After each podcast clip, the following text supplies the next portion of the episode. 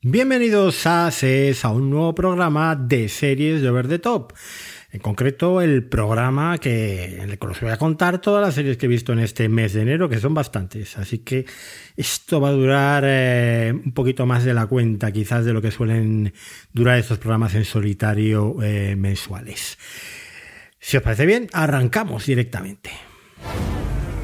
Over the Top. José Luis Hurtado.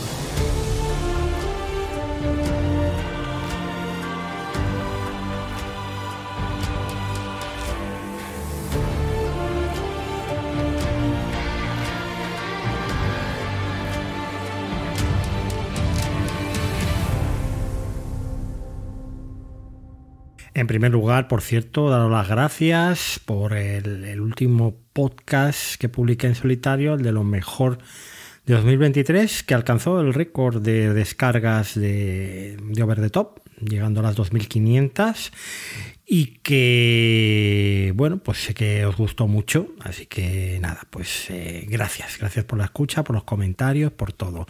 También tenéis disponible un nuevo episodio plus que publicamos hace dos semanas, dedicado a los horses, pero ya sabéis que aunque en el título viene la serie que analizamos en profundidad, es un magazine, entonces eh, tenemos noticias, comentamos series que hoy no voy a comentar aquí como Eco, porque ya eh, se comentaron o las comentamos Gerard y yo en ese programa Plus.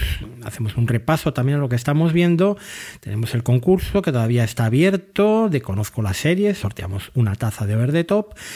Como, vamos, respondemos a vuestras preguntas y luego comentamos, como digo, eh, Slow Horses sin spoilers y luego una parte con spoilers. Bueno, pues ahí lo tenéis.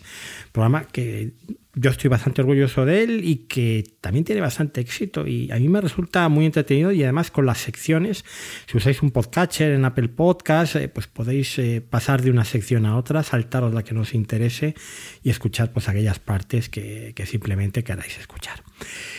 Aquí tendremos también secciones y saltos de capítulo y bueno, pues voy a también a compartimentar un poco más las series de las que hablo Empezando por una primera sección que vamos a tener todos los programas mensuales, que es el parking.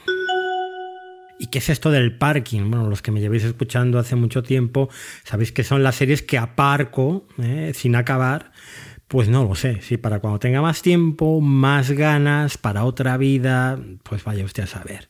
Normalmente son series que no, no me llama la atención seguir con ellas o que directamente pues eh, veo que no son para mí. Empezando por Zorro, la última, ellos dicen superproducción de Sequoia Studios para Prime Video, que se estrenó hace ya unas semanas. Lo de superproducción, eh, entre comillas, creo que Sequoia ha mordido algo más grande de lo que podía masticar porque realmente es el festival del cartón piedra eh, en cuanto a decorados se refiere. La historia básica, basiquísima, quizás con un target de público juvenil o más bien infantil, pues puede entreteneros, pero a mí la verdad es que no lo hizo. ¿Qué fue lo que me echó más para atrás de Zorro?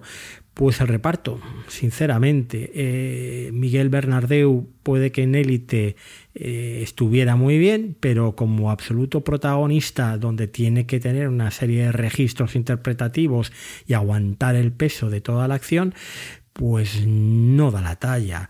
Eh, Renata Notni como Lolita, pues es que merece un episodio aparte. Mm, yo es increíble mm, que su primera aparición sea ah, reparando un tejado en ropa de trabajo, pero maquillada como si fuera a ir a la gala de los Grammy. Eh, no sé, realmente todo es tan impoluto, todo es tan de disfraz de carnaval que uno no se lo llega a creer en ningún momento. Y como digo, la historia, pues nada nuevo. Pero vamos, ¿qué os voy a contar? Si en el momento en el que aparece Paco Tous, pues es que se te, se te alegra el alma. Y cuando sale Rodolfo Sancho, es que parece que que acaba de, entrar en cuadro Marlon Brando, ¿no? Este es el nivel un poco que tiene la serie, nivel que yo creo que las críticas tampoco están siendo muy buenas. Se está pasando a la vez en televisión española eh, semana a semana, en Amazon Prime Video está completa, esto tendrá la paradoja de que dentro de unos meses, cuando Prime Video eh, tenga anuncios, pues igual resulta mejor verla en televisión española, ¿no? que no tiene anuncios, aunque haya que esperar semana a semana. Pero bueno, este es el, caso de Zorro, una producción española que no va a pasar a la historia ni mucho menos y que, bueno, pues hay cosas mucho mejores que se han estrenado este mes de producción nacional. Otra de las series que abandoné, si Zorro la abandoné en el primer episodio, eh, The Cures, la serie de Nathan Fielder, pues también la, abandoné en el primer episodio. Con Nathan Fielder ocurre una cosa, o lo amas o lo odias. Yo hasta este momento realmente ni era ni lo uno ni lo otro. Mm, para mí Nathan Fielder era como el bardo Azura Centurix de los eh, tebeos de Asteris. Para un ratito estaba bien, mm, pero se acababa haciendo pesado si veías mucho de él. Eso me pasó con los ensayos, una serie que los tres episodios me fascinaron y el cuarto ya me aburrió sobremanera y la dejé. Y que aquí, pues, es que vuelve a pasar un poco lo mismo. Esto es una ida de bola que o bien te parece la genialidad del siglo o la mayor tontería del, del mundo. Eh, al igual que el bardo Azura Centuris, lo peor es cuando se pone a cantar y Nathan Fielder suele cantar bastante. Y en este caso, el primer episodio, ese primer plano de pene, mini pene flácido y el posterior diálogo ensalzando eh, y comparando los micropenes con los tomates cherry, pues ¿qué quiere que te diga? ¿De qué va esto? ¿no? Pues eso es lo que la cara que se me quedó a mí. Ahí está también en Maston, maravillosa como siempre y que sigue eligiendo, parece ser, los proyectos más marcianos que la llegan a, su casa. Así que, bueno, pues para fans de Maston, de Maston, entre los cuales yo estoy, pero tengo mis límites, pues puede tener un interés. Y sé que a muchos de Cures os ha encantado, que estéis aguardando como vamos, esperando como agua de mayo eh, la segunda tanda de episodios ahora en febrero que pondrá Sky Showtime. En Estados Unidos ya acabó y las críticas del final, la gente se ha quedado bastante sorprendida y un poco disgustada, ¿no? Con, con un final tan extraño como la propia serie, pues pues ahí es lo, lo, que tiene, ¿no? Como digo, producto para algunos, no para mí en este caso, y por eso se queda aparcada ahí en, en la zona de reservado. Eh, Colin de Cuentas, otra de las series que no he acabado. Vi los dos primeros episodios, comedia australiana comedia que tiene a Harriet Dyer y a Patrick Bramall, mm, esposa y marido en la vida real, interpretando precisamente a la pareja protagonista. Es una comedia de la típica de más o menos romántica. Hay un accidente automovilístico mm, con un perro herido, accidente por cierto que se provoca cuando la protagonista le enseña un pezón, iba pasando por la calle, le enseña un pezón al, al protagonista que iba conduciendo y es cuando atropella al perro. O sea, todo un poco forzado, ¿qué queréis que os diga? Y a partir de ahí, pues es lo típico, clínica veterinaria, te quedas tú con el perro, me quedo yo, me quedo en tu casa, tal, las cosas se van calentando, pero mm, sin ser una mala serie, sin disgustarme, me pareció que no tenía nada especial para seguir con ella y por eso la he dejado aquí. La he dejado en esos dos primeros episodios. Mm, para los amantes de la comedia romántica, esta está en Movistar, probablemente eh, pues os pueda gustar, os pueda decir algo, pero a mí pues no me ha dicho mucho más. Y sí que me ha resultado un poco extraño que el título de la serie, Colin de Cuentas, eh, hace referencia al perro, es el nombre que tiene el perro, porque en un momento dado dicen, ¿cómo le llamamos? Y pues parece empleado de, de, banca o no sé qué. Sí, ya veo su cartel en el despacho, Colin de cuentas, de cuentas impagadas o de cuentas tal. Y de ahí viene lo de Colin de cuentas. El perro lo llaman Colin y, hacen la broma como que es un nombre ahí de, ejecutivo de, de, entidad bancaria, una cosa así. Y luego el perro eh, no deja de ser ahí un McGuffin. O sea, que es que tampoco es la vida del perro, ni te cuentan esto desde el punto de vista del perro como si hacían en aquel maravilloso episodio de, cocina con química.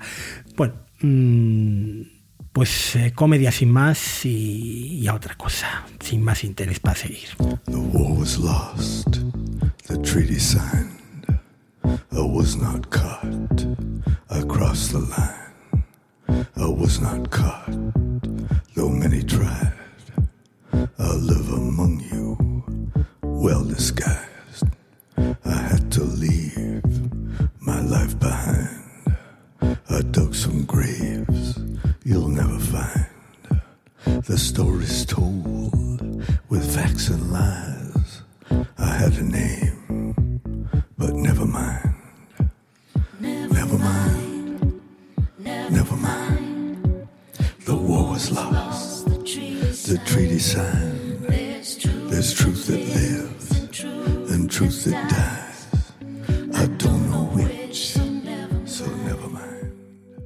Inauguramos una nueva sección que es la sección de flashback, donde vamos a hablar de series anteriores a 2024, que es el año que nos ocupa y donde voy a recuperar pues muchas veces eh, algún clásico que haya visto, alguna temporada que se queda descolgada o incluso alguna serie que todavía no, no hubiera terminado del ejercicio anterior, del 2023.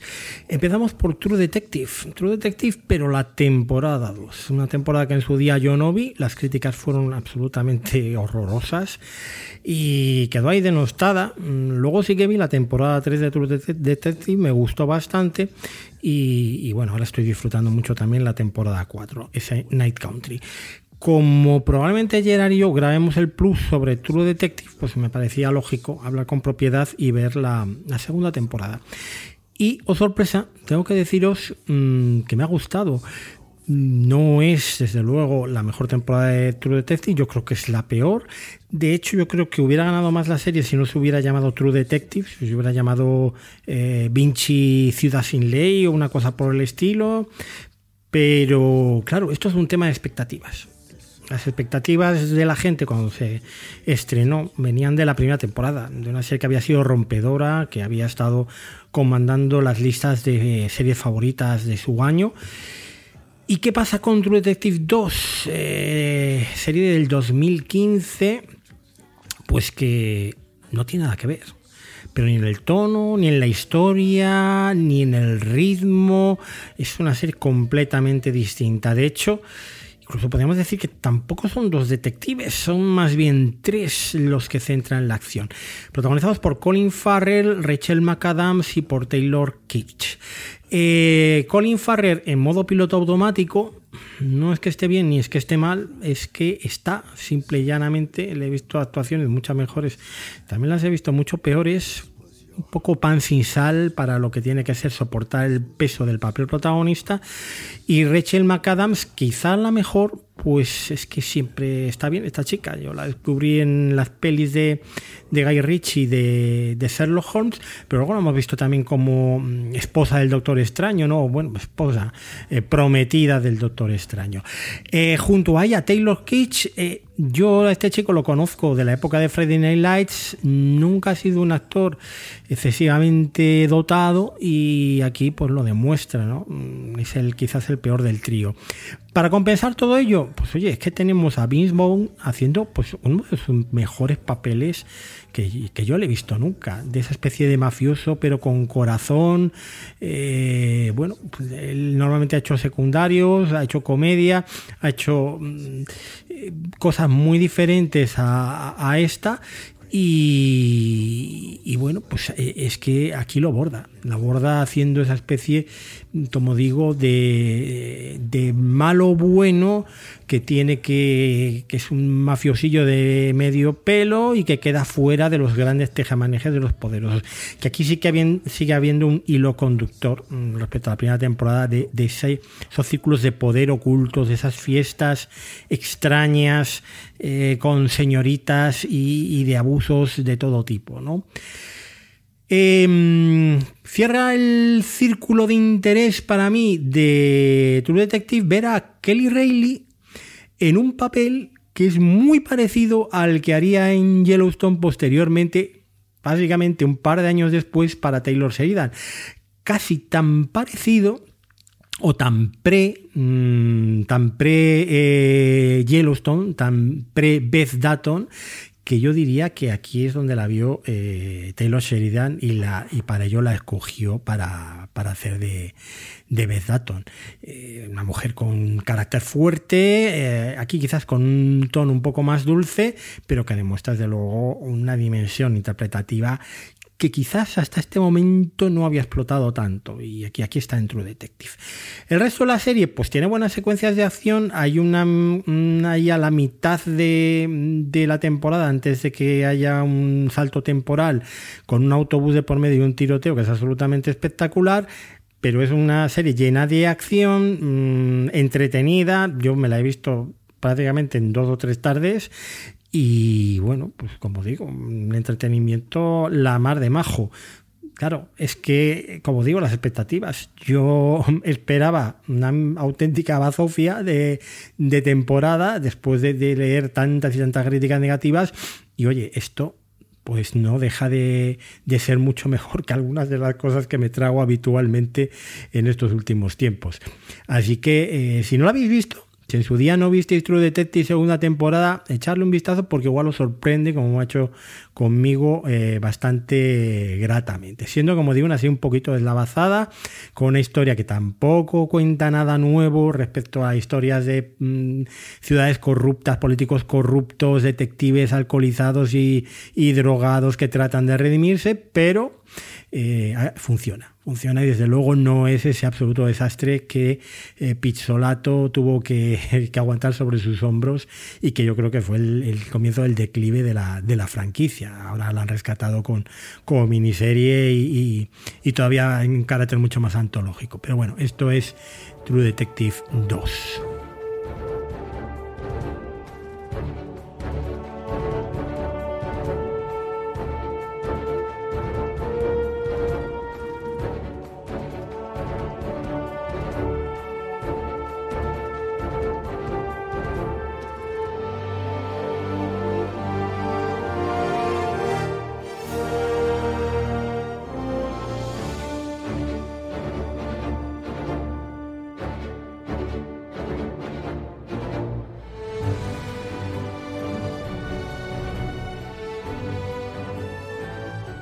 Y esta semana acabó la última serie del listado que cerraba 2023, la serie número 101, que no es otra que Percy Jackson y los dioses del Olimpo, serie de Disney Plus, uno de los últimos grandes éxitos de Disney Plus, como se ha encargado la plataforma de proclamar en redes sociales y en notas de prensa por todos los medios tierra, mar y aire producto de Rick Riordan y Jonathan Staber que adapta pues las novelas precisamente de Rick Riordan, de Percy Jackson y los dioses del Olimpo.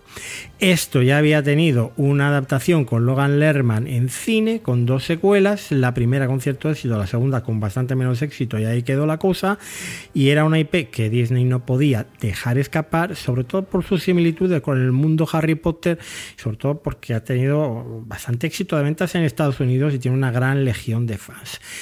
Target objetivo, niños de 12 años. Mi sobrino está encantadísimo, pero no por eso se, se, disfruta. Eh, yo me lo he pasado muy bien viendo Percy Jackson semana a semana, episodios de media hora, poco más, y episodios, bueno, pues donde unos chavales que salen de. Eh, que son, supone que son semidioses, hijos ilegítimos de los dioses del Olimpo, del Olimpo, y que se van entrenando ahí en una especie de escuela para semidioses y tienen una misión, ¿sabéis? Recuperar el rayo robado a Zeus en esta primera novela y que van pasando por, por distintas aventuras, distintos periplos, conociendo a distintos dioses, ¿eh? el Manuel Miranda, Toby Stephens y yo creo que la que ha sido, si no me equivoco, muy cerca está la última aparición en pantalla de Lance Reddick antes de que el hombre pues pasara a mejor vida. Y a él está dedicado precisamente el, el final de la serie, ¿no? A Lance Reddick haciendo un papel estelar, hay una breve aparición final.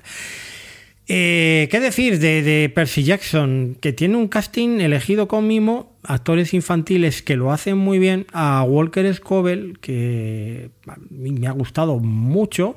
Yo creo que ya la habíamos visto en aquella película del proyecto Adam, eh, junto a, a, Ryan Reynolds, bueno, comiéndose vivo con patatas a Ryan Reynolds en, en pantalla. Le acompaña Leia Jeffries, le acompaña Ariane Shinradi, eh, los dos muy, muy bien también. Y como digo, serie que podéis ver perfectamente con vuestra familia, con vuestros chavales, que ellos van a disfrutar enormemente. Si son aficionados o les empieza a picar el tema de la mitología griega, todavía mucho más. Para nosotros los adultos, pues tiene también ese acicate, ¿no? De ver cómo modernizan, cómo actualizan al mundo actual, eh, pues, eh, pues los dioses clásicos de esa mitología griega, ¿no? Em, las historias que narran entre ellos, bueno, deja de ser una forma de enseñar mitología también a los niños, de aprenderla pues dentro de lo que es una historia de aventuras, con magia, con distintos elementos. Esto continuará, las novelas mm, continúan, hay unas cuantas de hecho, y la serie pues queda en su final ahí con un posible, una posible continuación y no os quepa la menor duda de que vamos de que van a seguir haciendo eh, temporadas de, de, Percy Jackson porque la serie ha sido ha tenido mucho éxito ¿no? así que pues nada tenemos Percy Jackson para rato y de momento pues mira algo muy agradable de ver y que desde luego no, no molesta para nada y pasas un buen rato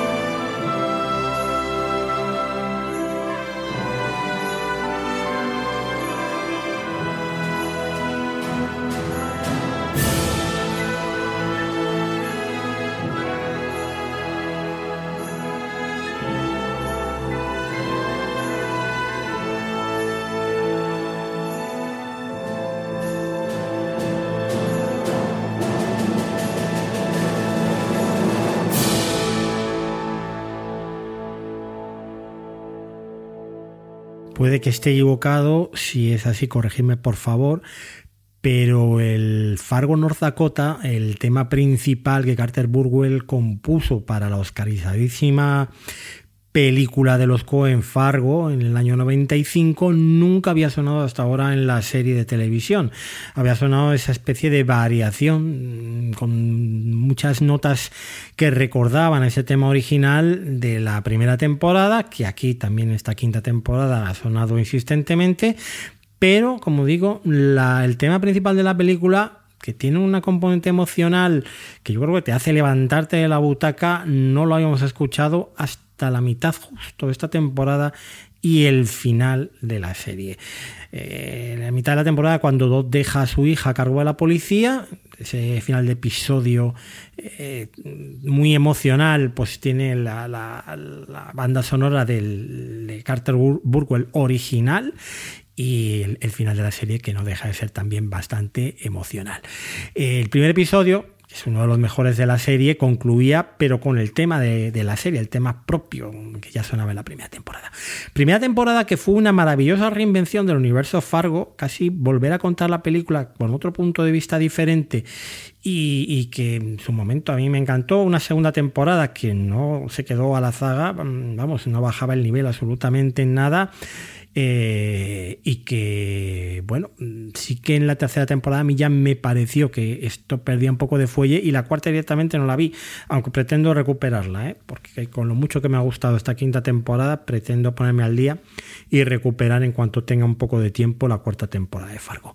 La quinta temporada pues vuelve a la esencia, vuelve a Minnesota, vuelve a Escandia, vuelve a esos pequeños pueblos perdidos entre la nieve del medio oeste americano y nos vuelve a contar la historia de la América profunda, de la gente que acaba votando a Trump, de esos mini latifundios, mini, eh, digamos, eh, feudos medievales donde el sheriff hace y deshace. ¿Y qué nos encontramos? Pues nos encontramos a un maravilloso mm, John Hamm, que desde luego recuperarlo para la causa, para la interpretación, es, ha sido una grandes noticias de 2023 y que aquí hace un auténtico recital. O sea, comparad ahora el papel que ha hecho en eh, Good con el que tiene aquí en Fargo, con el que ha hecho en eh, The Morning Show, por ejemplo, ¿no? Y lo que está por venir, ¿no? Porque parece que eh, John Hamm está en plena forma, ha dejado atrás antiguas adicciones y problemas y obviamente la industria está dispuesta a respaldarlo y a contratarlo en todo aquello que él quiera hacer. Y el trabajo parece que es una espiral positiva en la que ha entrado y, es uno de los mejores actores que tenemos en, la televisión ahora mismo. Junto a él, un descubrimiento para muchos, muchos que no hayan visto Ted Lasso o que no hayan visto eh, The Offer, la oferta, la peli sobre el rodaje del padrino, que es Juno Temple. Juno Temple, la actriz británica, que desde luego, eh, bueno, pues aquí demuestra todavía más, si no lo había hecho ya en anteriores eh, papeles, pues todos los registros que tiene. Registros que van desde el personaje victimista eh, que explota su físico menudo hasta lo que es una auténtica tigresa, como la denominan aquí en, la serie. Y a destacar también, por cierto, Jennifer Jason Leigh haciendo de esa suegra que nadie querría tener, ¿eh? esa suegra eh, tan mafiosa probablemente como muchos de los personajes que han poblado el imaginario de la serie de Fargo. Fargo es una serie que va de más a mucho más, que tiene episodios estupendos como el del refugio de las mujeres, donde con unos guiñoles te cuentan historias terroríficas sobre el maltrato a la mujer en ese medio oeste americano y que luego tiene unas secuencias de acción brutales en el doble episodio final. Y el final parece ser que es lo que más polémica ha causado. Una escena un tanto marciana donde, eh, bueno, pues es anticlimática, sí, es anticlimática, yo lo, lo reconozco, pero para mí es necesaria. Y es necesaria porque el personaje de Dot del cual hemos visto dos caras muy diferentes, la cara de víctima, la cara de mentirosa compulsiva, la cara de a mal tiempo, eh, todo va bien, no ha pasado, aquí no ha pasado nada, eh, y, luego la luchadora, la superviviente, que es capaz de matar porque nadie la quite lo que ha conseguido. Faltaba por dilucidar un poco si realmente este es un ser de luz o no. Y esa escena final, esa lucha entre la oscuridad y, la luz, el amor de Dot, ¿no? el amor que su familia eh, desprende, pues mm, como digo, puede ser anticlimática, sí. No es un final muy convencional, no, pero completa para mí a la perfección la escritura de ese personaje que es uno de los mejores, yo creo, que ha escrito eh, hasta ahora, pues eh, Noah Hawley, ¿no? Noah Hawley, que ahora ya es un reputado, que se da a conocer por esto, un reputado showrunner, que bueno, pues eh, sigue haciendo y va a seguir haciendo pues un montón de, de, series en televisión, porque su prestigio se lo ha ganado a pulso y bueno, pues ahí, ahí le tenemos embarcado en el Alien que tiene que continuar la saga cinematográfica que inició Ridley Scott en, en series. Muy contento con la quinta temporada de Fargo, todos los episodios han rayado una gran altura. ¿Hubiera estado esta serie en el top? Probablemente sí, probablemente lo hubiera estado, aunque ahora también te pones a pensar y, saco 1883 de ese top. Eh, pues no lo sé, no lo sé, es complicado, ¿no? A todo lo pasado, pero yo desde luego la, la, he calificado con un notable bastante alto y para mí junto con la primera y la segunda temporada raya un gran nivel y recupera la, una franquicia que bien contada es imprescindible.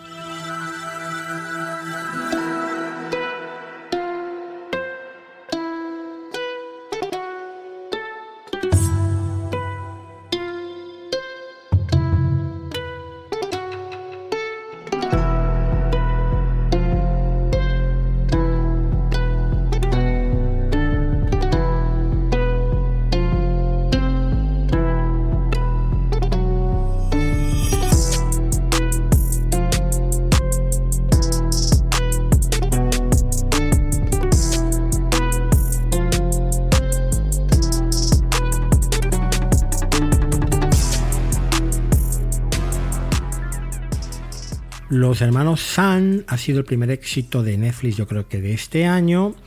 Eh, una serie para mayor gloria y lucimiento de Michelle Yeoh, que no es que sea la protagonista, pero prácticamente es la super mm, secundaria más importante o protagonista secundaria que interpreta a la madre de los dos hermanos del título.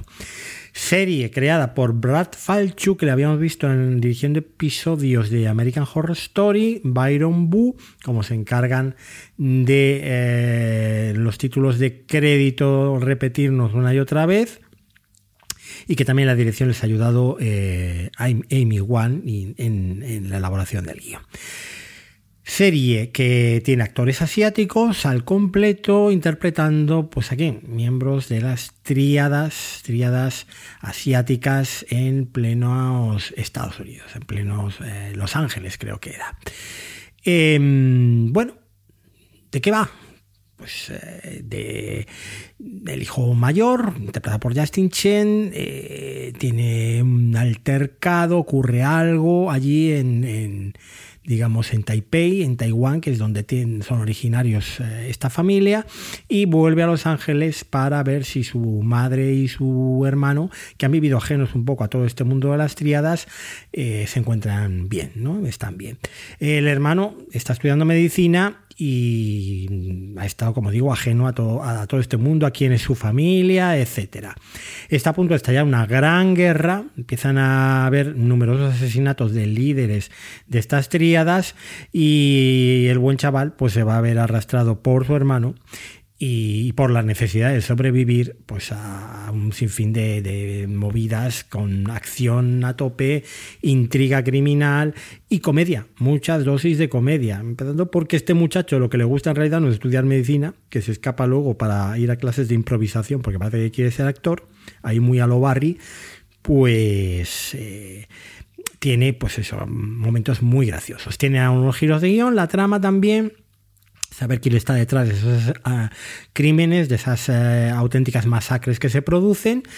Y funciona muy bien en esos dos aspectos, en el de comedia y en el de serie de acción. Serie que se ve muy fácil, que se ve muy rápido, que se ve agradablemente. Es esta típica serie de Netflix, como digo yo, que la ves, que te quedas contento a otra cosa, a otra del catálogo, y que dices, bueno, pues qué bien, ¿no? Pagar la suscripción de Netflix, que veo pues, cosas que me entretienen y que están bien como estos hermanos. Problema, pues el problema podría ser eh, es como estos malabaristas que les das más bolas de las que pueden mantener en el aire y que en un momento dado se les caen todas.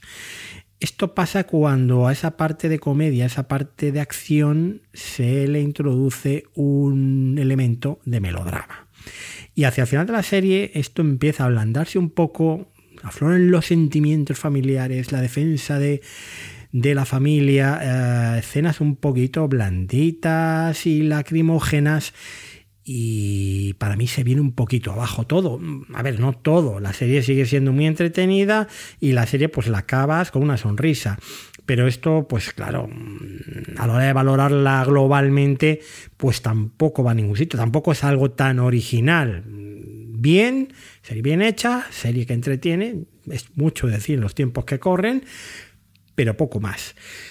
Eh, como esta serie inaugura una nueva sección en el programa que es vista para sentencia, es decir, separo primero, hablo de las series que ya he visto completas, que ya están en el catálogo de series vistas de 2024, pues voy a ceder a vuestras presiones, que siempre me decís, eh, pero da la calificación, que nos ayuda bastante. Es un poco simplificar la valoración de una serie, dar un numerito, ¿no?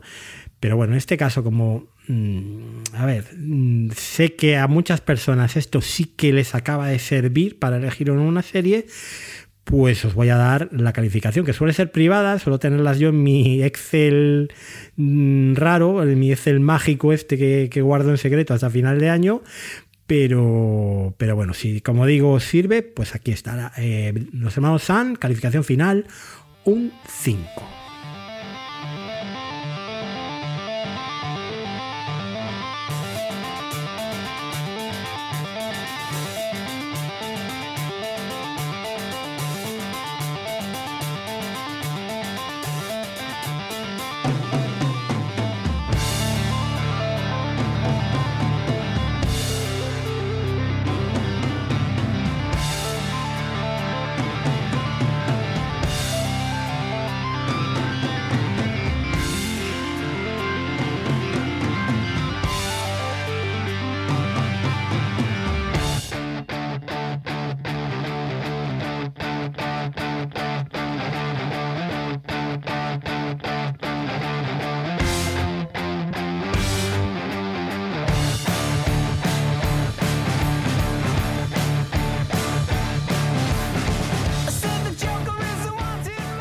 Conocéis esa frase tan manida de que los seriéfilos normalmente además decimos mucho de poco se está hablando de y a continuación del de puntos suspensivos, pues no sé, una serie que a uno le está gustando mucho y los demás pues no, no parece que no la han visto, no la están destacando, etcétera. Poco se está hablando de The Artful Dodger, la serie australiana de Hulu, que aquí ha llegado, no vamos a decir con clandestinidad, pero sí un poco con nocturnidad y sobre todo con retraso, porque esta serie se estrenó en diciembre en todos los países donde está Disney Plus, por lo menos en Latinoamérica, donde está Star y ya no digamos en Hulu, pero aquí ha llegado en enero y desde luego publicidad cero, cuando es una serie que le gustaría mucha, a mucha gente. Es una serie también que tuvo un problema con la crítica porque en Estados Unidos solo les pasaron los cuatro primeros episodios. Eh, tiene de hecho un 69 de media en Metacritic, que es rozando ahí el notable, pero que se queda ahí en el bien. Y, y bueno, pues ¿qué pasó?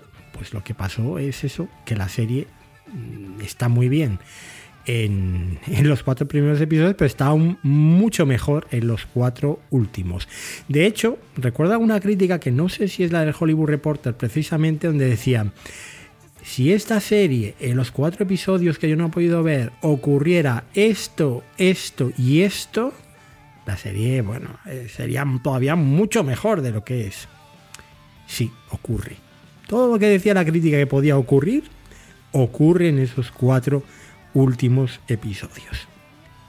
Vale que la salida de la operación de urgencia del final puede ser un poco impostada, un recurso dramático de guion, eh, un tanto sacado de la manga, pero el resto es impecable. ¿Y qué es The Artful Dodger? ¿O quién es The Artful Dodger? Es Jack Dawson. Algunos que habréis leído las novelas originales de Dickens o habréis visto las millones de adaptaciones que se han hecho de Oliver, Twist, de Oliver Twist, perdón, sabréis que es el compañero sempiterno de eh, Oliver Twist. Ese eh, que cantaba el eh, Consider Yourself en el musical famoso de Oliver del año en los años 60 con, con, Oscar en el año 68 a mejor película. Bueno, pues el que cantaba Consider Yourself Part of the Family, ese es de Artful Dodger, han pasado por lo menos, pues no sé si 15 o 20 años y este hombre pues aparece en Australia y sus habilidades manuales para delinquir las ha transformado previo paso en la Marina en habilidades, habilidades como cirujano. Y claro, con esas manitas de oro que le dio Dios, es un excelente cirujano, pero de clase pobre, acogido ahí por el gobernador, o por la gracia de la mujer del gobernador, en el hospital de Port Victory, y teniendo que luchar pues, con, con los cirujanos de carrera, con los alcoholizados profesores que llevan el festival, perdón, el hospital y con eh, bueno, pues una serie de intrigas porque lo primero que aparece allí, ya en el primer episodio, es ni más ni menos que su otra mm, eh, en otro momento en la novela de Oliver Twist mentor el taimado y, malvado Fagin. Fagin, ese delincuente judío que tenía una caterva de muchachos a los que alimentaba en base a vivir de las ganancias de lo que robaban y rapiñaban por el Londres de aquella época, el Londres victoriano. Un nuevo retrato de Dickens de la, de la infancia desfavorecida ¿no? en ese Londres. Aquí el personaje es distinto, aquí el personaje eh, interpretado por David Zulis se lo lleva más a la comedia, David Zulis es el inolvidable profesor Lupin de la saga Harry Potter. Y yo creo que es un acierto. Es verdad que no está esa maldad innata, despreciable de Fagin, eh, con mucho del antisemitismo, un poco que Dickens tenía reflejado en él, eh, avericia, eh, maltrato infantil de aquella manera, ¿vale? De aquella manera. Eh, pero el Fagin de, de Artful Dodger de la serie de televisión, pues es delicioso, porque además eh, ese contrapunto cómico está continuamente intentando a Jack meterle en líos, tiene salidas para todo, giros de guion inesperados, una cara más dura que el hormigón armado, bueno, te ríes mucho, mucho con él y, ya, digo que, que Zulis lo borda. Em, ¿Quién es Yato Kings? Pues Thomas Brody Sangster, que le hemos visto en Juego de Tronos, que le vimos en eh, Gambito de Dama haciendo yo creo que del partener más importante masculino de Anna Taylor Joy. No era el protagonista, pero tenía un papel secundario muy relevante. Le hemos visto también en El Corredor del Laberinto mm, algún papel de esa saga. Y bueno, pues eh, a mí es un tío que me gusta especialmente, porque tiene una mirada magnética, es un tío que llena la pantalla, a pesar de lo joven que es, chaval de 33 años, y que, bueno, pues no para de crecer en sus trabajos. Y aquí aguanta muy bien el peso de la serie y lleva a la acción y sabe también tener ese punto irónico cuando tiene que tenerlo y el punto dramático porque le pasan un montón de cosas que también son eh, pues terribles, como le pasaba a su personaje en la novela original de Dickens. Y además el trío protagonista lo tiene que cerrar Maya Michelle, mm, que la hemos visto sobre todo en películas de, adolescentes hasta ahora, nada así importante, y este como es eh, su primer papel, digamos, eh, bueno, él ya juega en casa porque es australiana, pues de relevancia. Y lo hace muy bien también, porque también tiene ese punto cómico de, eh, la historia también tiene su parte romántica, pero con tono de comedia, y bueno, pues hay un giro, como digo, a mitad de la serie que es absolutamente espectacular y donde se continúa la historia de Oliver Twist y de forma muy brillante. Es una serie mmm, que, como digo, no la está viendo mucha gente y es de lo mejorcito que se ha estrenado este año. Yo ya lo comentaba el otro día, yo la había visto antes de que se estrenara en Disney Plus porque, bueno, pues no pude aguantarme y como estaba prácticamente en, eh, estrenada en todos los Disney Plus de distintos países, pues era fácil acceder a ella y, bueno, pues de esta manera mm, me pude maravillar durante las navidades y disfrutarlo un montón. Si no la habéis visto, echarla un ojo, la vais a ver también de un tirón, sería fácil de ver, serie que se puede ver mm, no necesariamente con niños, porque tiene escenas muy desagradables en cuanto a la cirugía, se ve un poco la carne eh, y la sangre en todo su esplendor, pero con adolescentes ningún problema. Tiene un poco de todo para todo el mundo y serie que te deja muy satisfecho. Y desde luego yo tengo muchísimas ganas de ver una segunda temporada que no sé si la tendremos. ¿eh? No sé si la tendremos. Pero bueno, para mí una excelente continuación de Oliver Twist y logra mantener o continuar ese ambiente dickensiano en un sitio tan marciano y tan soleado como es eh, pues el oeste de Australia, ¿no? como es este Port Victory. La calificación de The Dodger es un 7.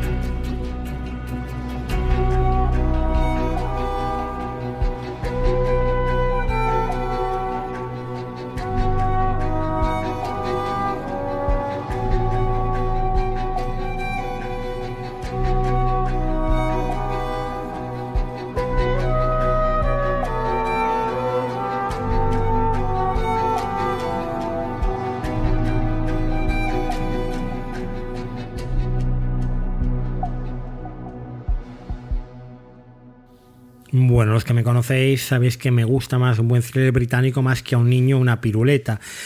Y veo muchos al año. Además que ITV y BBC se encargan de nutrir mm, bastante bien a la población británica de este tipo de producto a lo largo del año televisivo.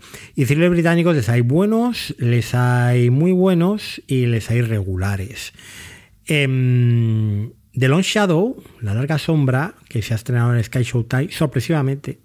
Esta sí que se ha estrenado con nocturnidad, alevosía y clandestinidad, mm, de forma más clandestina que el whisky en el Chicago de los años 20. Eh, pues nos ha llegado con tres episodios, uno semanal. Este domingo se emitirá el quinto y a mí me ha enganchado de tal manera que, claro, he tenido que acabar descargando los que faltaban para poderla ver completa y de hecho ya la he visto completa porque la terminé anoche. ¿Qué es la larga sombra? En teoría o en principio es la caza del mayor asesino en serie de la historia del Reino Unido, el llamado destripador de Yorkshire que desde mediados de los 70 hasta justo principios de los 80 mató a, no sé, fueron 13 o 14 mujeres eh, golpeándolas con un martillo y mm, degollándolas con un cuchillo. Sobre todo prostitutas, aunque este es uno de los temas principales de la serie, porque no todas eran prostitutas, pero el estigma de haber sido atacada por eh, el, eh, el destripador, pues eh, permanecía durante muchos años ¿no? para estas mujeres que por los vecinos desde luego eran consideradas prostitutas. Algo estarías haciendo si te atacó el destripador, mírala que parecía muy modosita.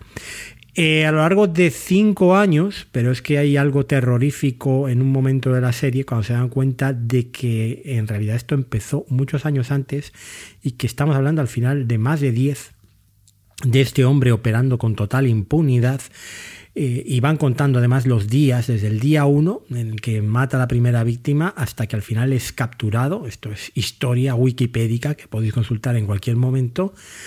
Pues eh, van pasando los inspectores, van fracasando y, como digo, el marco de la serie es la caza, caza desde luego apasionante de este monstruo pero hay dos líneas argumentales subyacentes tan importantes como la propia historia y qué es de lo que va de Long Shadow.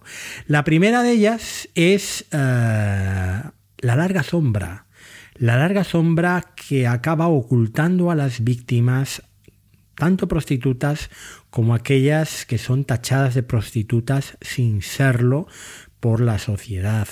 La larga sombra de esas mujeres que se ven obligadas económicamente muchas de ellas, a ejercer la prostitución y que en ningún caso cuentan con ningún tipo de simpatía, ya no digamos de empatía, de misericordia o de ayuda.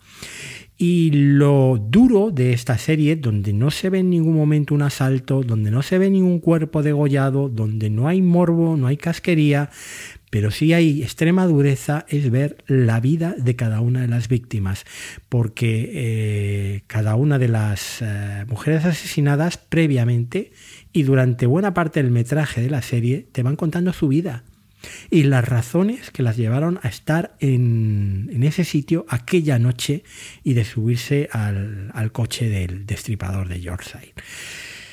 Concreto la primera, Catherine Kelly, que parece que va a ser la protagonista de la serie, pero luego, pues hasta completar esa quincena, donde resulta mucho más doloroso, claro, después de conocer las eh, motivaciones, de conocer la persona que está detrás de la víctima.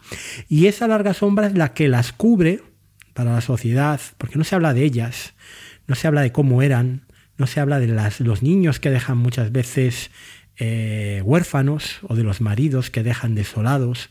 No se habla de la situación económica extrema en la que vivía gran parte de la población británica ya en los albores del tacherismo, de esa reconversión industrial que les obligó para llegar a fin de mes a muchas de ellas, pues incluso con la connivencia del marido, a, buscar eh, ingresos de esta forma. ¿no? La otra mm, línea argumental es la ineficacia absoluta del sistema policial británico, que centrados en, a veces en pistas falsas, acaban rechazando eh, pues al, auténtico asesino, ¿no? Y por eso tardan tanto tiempo en encontrarle. De hecho, cuando capturan finalmente al destripador de Yorkshire, le habían entrevistado y detenido ya siete veces antes en las distintas eh, eh, búsquedas de personas que habían mm, estado o pasado con el coche por las zonas donde se cometió el asesinato. Y en las siete veces, incluso una que nos enseña la más flagrante, cuando todavía no sabemos qué es él, eh, pues realmente es que el policía se empeña en decir es este y sus superiores ninguno le hace caso porque simplemente no se ajusta a los estándares de una grabación anónima que les ha llegado y que dan por auténtica. Entre el reparto de grandes estrellas que encarnan esos inspectores de policía, Toby Jones, eh, que vamos a decir de Toby Jones a estas alturas, que lo hemos visto en millones de películas de cine, incluidas las de Marvel, eh, y, que hace de ese primer inspector que acaba siendo apartado y jubilado ahí en una oficina y que muere torturado por, por la idea de no haber atrapado a, este, a esta bestia. Y luego David Morrissey, que, que, os juro que yo le he visto bien a este hombre en, en muchísimas series, en ninguna como esta. En ninguna como esta. Y fijaros que viene de hacer Sherwood el año pasado, de protagonizar una de las series británicas que estuvo en mi top 10 del año, de brillar ahí de forma magnífica, bueno, pues está mejor todavía aquí en The Long Shadow. Como digo, si vais a ver un thriller británico este año, este es el que tenéis que ver. Eh, todavía os quedan eh, a partir del domingo otros dos episodios que son de lo mejor de la serie, porque la serie va de menos a más y es una imprescindible del 2024. Se queda ahí entre el 7 y el 8 como calificación final, pero de verdad, eh, mi recomendación enardecida es que esta serie de ITV, este, este thriller, eh, no os lo perdáis y lo disfrutéis al máximo, porque dentro de la ficción británica ya fue lo mejor el año pasado, en la lista de Mejino creo que también estaba esta serie eh, y desde luego va a estar pues también entre lo mejor del 2024.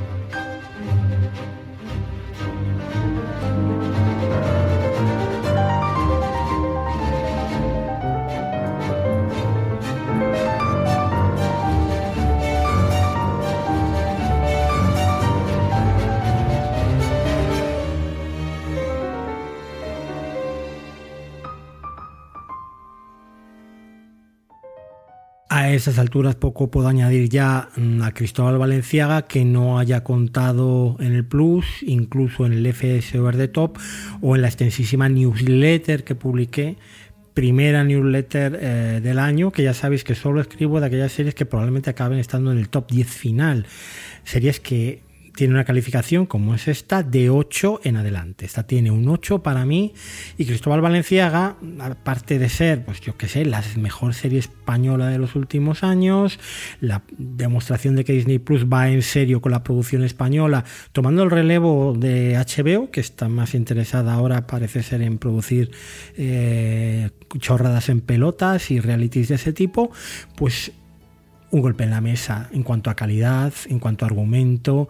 Eh, bueno, el trabajo de Lourdes Iglesias es absolutamente increíble en la escritura, poniendo el acento además, no haciendo un biopic al uso, como decía en la newsletter, sino poniendo el acento en las reflexiones sobre el control, sobre el miedo a, la opinión que tenemos de los demás, sobre el miedo a la vida, ¿no? Y cómo el control creativo nos ayuda a domarlo o a tener esa falsa ilusión de que podemos decidir sobre nuestra vida, de que tenemos, eh, no sé, ese, cierto em, dominio del destino. Perfeccionismo enfermizo que algunos compartimos para nuestra desgracia y que nos hace pues eso que los podcasts tengan que estar súper bien editados que tengan que durar lo que tienen que durar y que por lo tanto pues solo se puede publicar un podcast como el que estáis escuchando una vez al mes porque, bueno, cada uno tiene sus taras y esta es la mía. No es que me quiera comparar con Valenciaga, ni muchísimo menos, él fue un gran creador, pero algunos de los rasgos eh, que tienen cuando creas, seas Valenciaga o seas eh, uno nadie o quien sea, pues están siempre presentes, ¿no? El querer hacerlo lo mejor posible, el querer dar lo mejor de ti mismo, el no estar satisfecho hasta que no consigues pues el punto exacto que tú tienes en tu cabeza que debe de ser. Acompañando a Iglesias en la dirección Garaño Arregui Goenaga, que son los de Moriarty Producioak y Irusoin, que ya han hecho un montón de cosas, eh, que han estado en los Goya también, eh, con algunas películas como Handia, y que pues realmente tiene una puesta de escena que muchos decían que plana en algunas reseñas que leí y nada más lejos. La estridencia, la, la falta de estridencia, la contención, la minuciosidad eh, eh, sutil parecen planas, pero, pero no lo es. Mm, Valenciaga es una serie absolutamente maravillosa con Alberto San Juan, que está pues eh, como yo no le había visto hasta ahora, es Valenciaga, él mismo, no es Alberto San Juan. Y con luego secundarios como Belén Cuesta, Josean Bengoechea, eh, Gemma Whelan, Adán Quintero, bueno, un reparto estupendo. Y te cuenta también la historia de la competencia, la competencia con Dior y la necesidad de la competencia y cómo tu competidor en algún momento te complementa y te ayuda a seguir adelante y a progresar y no tiene por qué haber rivalidad. Bueno, mm, como digo, no tiene desperdicio, la serie es magnífica, yo desde luego mi entorno le ha gustado muchísimo a todo el mundo.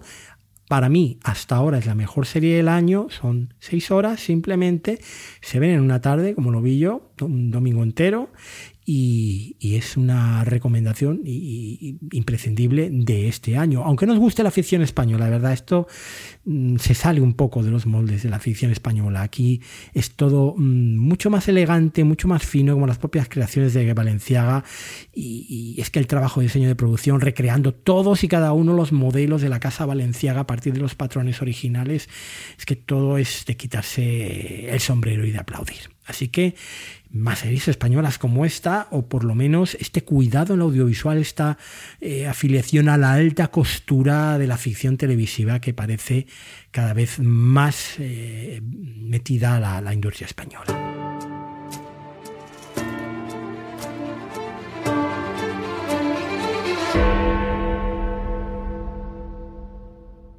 Puede que muchos o muchas no lo sepáis, pero yo soy el Henry Cavill español o así me consideran, por lo menos por bueno, mi figura eh, apolínea. que no os lo creéis, que no, que no lo soy.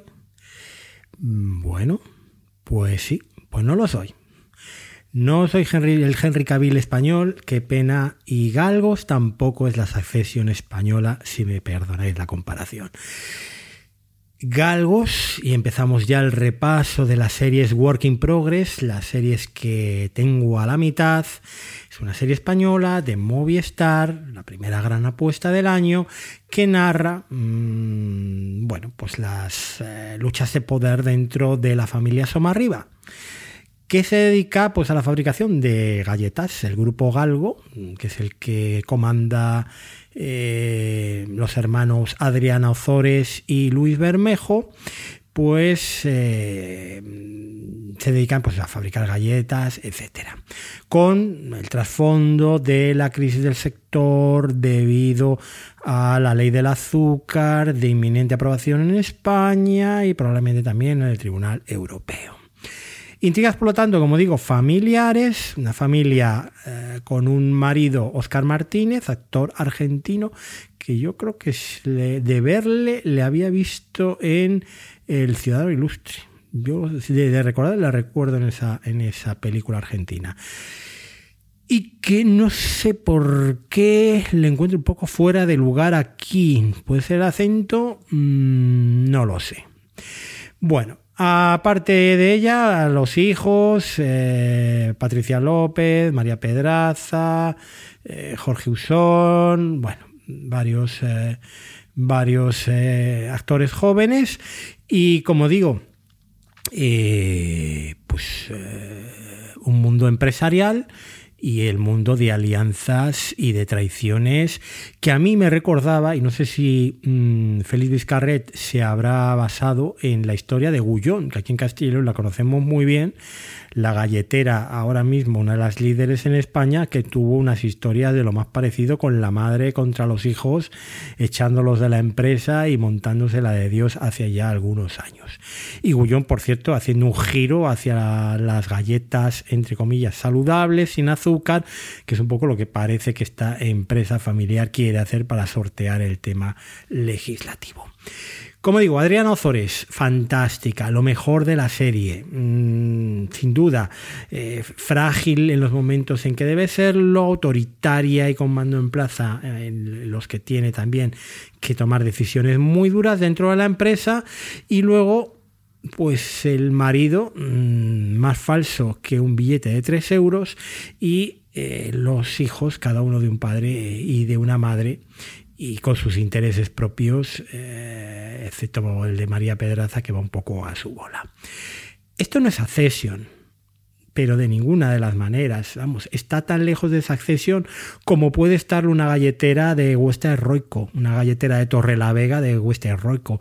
Em, sí, temáticamente parte del mismo sitio, pero mm, realmente mm, no está esa comedia, no está ese sentido del humor que había en Succession, no hay ese salvajismo. Esto es todo mucho más normal y previsible. ¿O es que alguien, alguien eh, dudaba en el primer episodio de que el personaje de Blanca no iba a acabar en la trasera de la furgoneta con el técnico de sonido? O sea, son cosas más típicas de series españolas que ya hemos visto mil veces y que nos sorprenden no está esa cinematografía, eh, no sé, de sobresaliente, de excelencia que tenía la serie de Jesse Armstrong. Tampoco crematorio. Claro, que estamos comparando una serie como Galgos eh, con Succession, que es una de las mejores series de los últimos años, y Crematorio, que es la mejor serie para mí de la historia de la ficción española. Y Crematorio, eh, eh, además eh, hasta la novela de Chirves, era una prospección en la sociedad valenciana. Y en la corrupción, cómo estaba metida en esa sociedad, cómo era parte del día a día. Yo he vivido allí ocho años y el a quién conoces, que necesitamos esto, esto era voz populi y el jactarse y el alardear de, de, de, esto es lo que hago y esto, estas son mis razones, ¿no? Esto lo contaba muy bien Crematorio. Y no era solamente intrigas sobre eh, la construcción y una familia. Aquí, de momento, vistos tres episodios, pues eh, no, no hay nada de eso. Mm, ¿La serie es mala? No, tampoco. Es una serie que está bien. Yo la estoy disfrutando, es muy entretenida. Yo todos los jueves por la noche me pongo después de cenar, apago las luces y a ver galgos. Y me lo paso bien. Pero no deja de ser algo muy alejado de una gran serie. ¿Vale? Y aquí, bueno, pues cada uno tiene su opinión. Ya sabéis que mi querido Carlos, el otro día en FS Over the Top, pues lleva la bandera de, la serie, lo cual es perfectamente respetable. Y más, yo que, que tengo tanto aprecio y tanto cariño, pero en mi caso no me lo parece así y así os lo tengo que contar, ¿vale? Galgos, eh, pues una serie española, bien, echarle un vistazo, mm, desde luego no decepciona, siempre que no esperéis cosas que no es.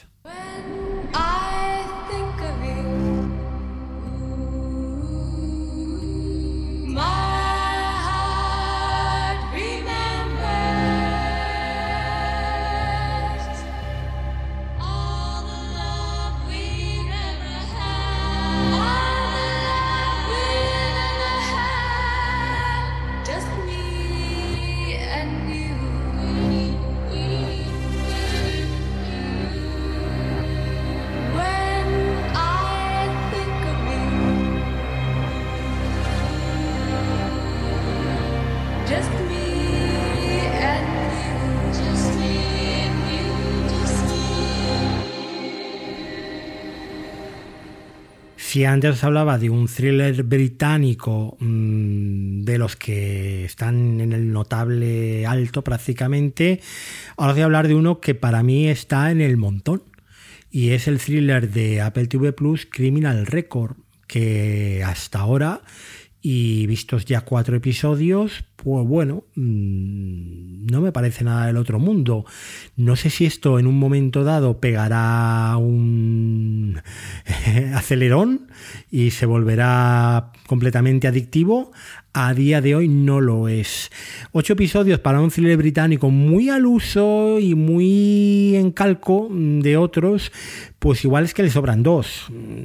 Y para mí sí, ya os dije que el primero y el segundo episodio podían estar perfectamente contados en uno un poquito más largo y realmente los otros dos siguientes que he estado viendo tampoco avanza tanto la trama. Hay mucho relleno, muchas escenas de paisajes londinenses y vamos, juraría que, que, le sobran dos episodios completamente y creo que por ley deberían de, de durar las series o determinadas series como máximo seis episodios.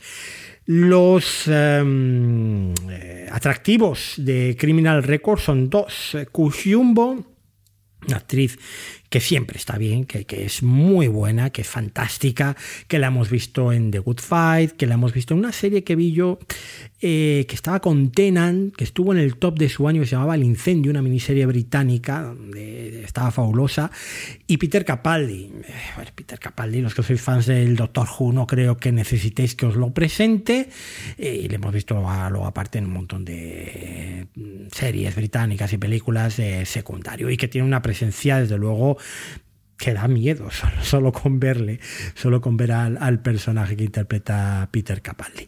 Él es un detective, digamos, eh, con cierto prestigio, con cierto dominio también del tejido policial, de los tejemanejes, de la legalidad barra ilegalidad eh, porque se supone que no le importa hacer lo que tenga que hacer y que no sabe muy bien si trabaja para el bien o para el mal precisamente. Sabemos que trabaja de chofer, por cierto, sus ratos libres, chofer de, como de limusinas. Y Kuzjumbo, pues la joven detective que ve que hay algo que no encaja y irá hasta el final para desenterrar pues todo lo que Capaldi se trata en, que siga enterrado y algunos de sus colegas. Eh, un asesinato mmm, de una mujer, un culpable que no sabemos muy bien si es inocente y luego una llamada anónima que desencadena eh, toda la trama de que probablemente aquel crimen fue mal cerrado, fue atribuido a alguien que, que, que en realidad pasaba por allí y, y, con mucha, como digo, muchas cosas que esconder. El ritmo, el justito, para mantenerte con interés, como siempre al final del capítulo las cosas aceleran y avanzan y se ve pero poco más. Cuando la acabe os daré una calificación. De momento me da bastante pereza cada semana ponerme a ver Criminal Record. Es un thriller sólido, ¿eh? no es una mala serie. Pero como esto ya lo he visto tantas veces antes, pues oye, mm, enfoques distintos, como The Long Shadow. Esto pues de momento no me ha demostrado mmm, que sea nada diferente que merezca la pena ser destacado. Y este año me he propuesto ver un poco todas las series de Netflix que sean un poco la apuesta del mes, de la que luego todo el mundo habla, pues para no quedarme fuera de la conversación y para dar mi opinión también, porque sé que muchos de vosotros las vais a ver.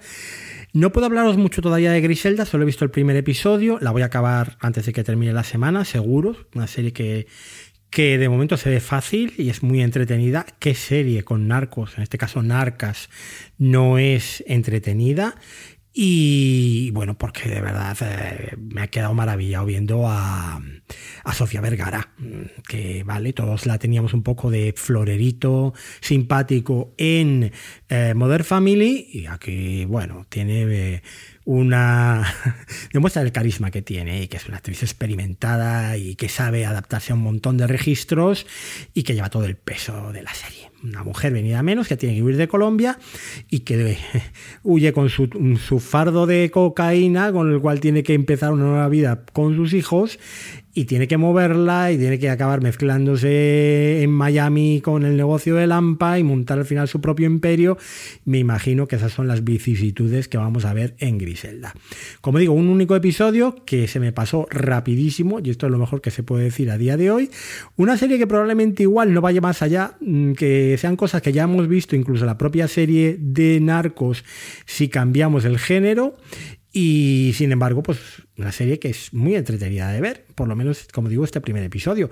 Os seguiré contando cuando la acabe. Probablemente en el Plus os pueda hablar ya eh, en el siguiente Plus con Gerard, contaros mmm, que me ha parecido la serie completa. De momento, hay que dar la recomendación de algo que, que bueno, que no os va a decepcionar si lo veis.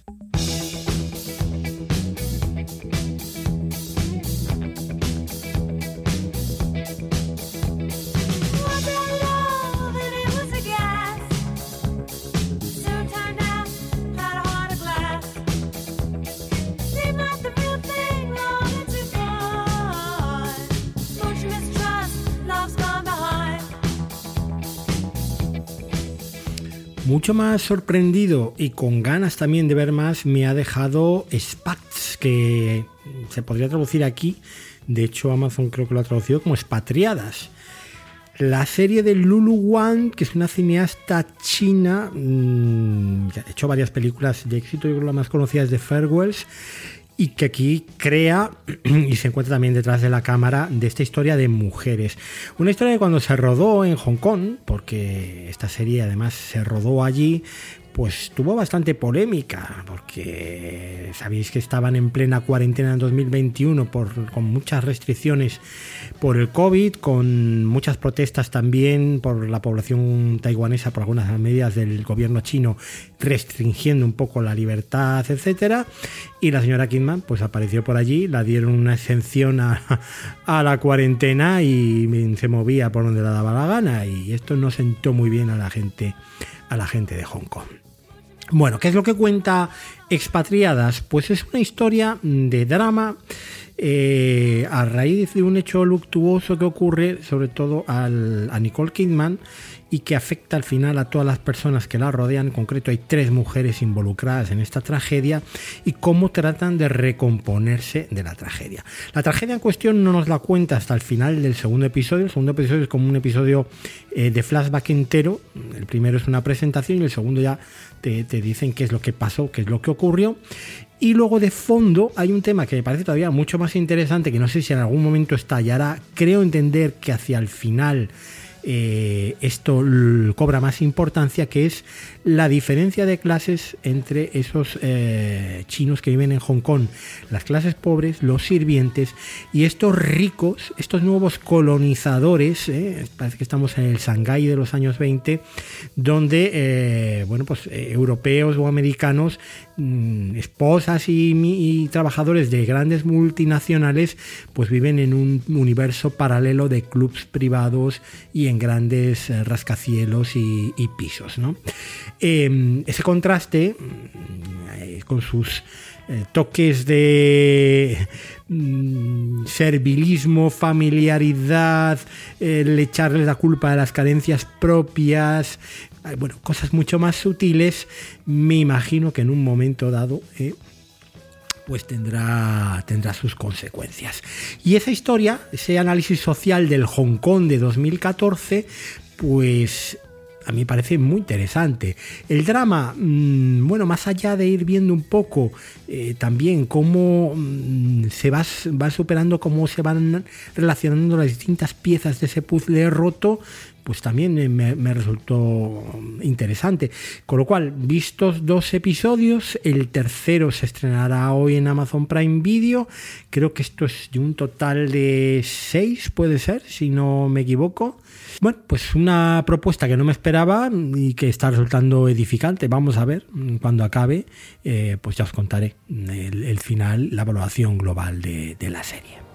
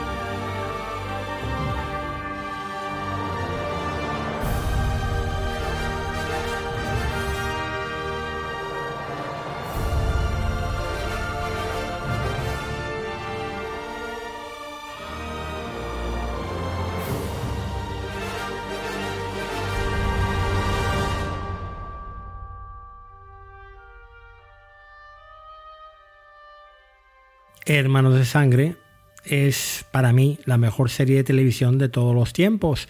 De hecho, la tengo calificada con un 10.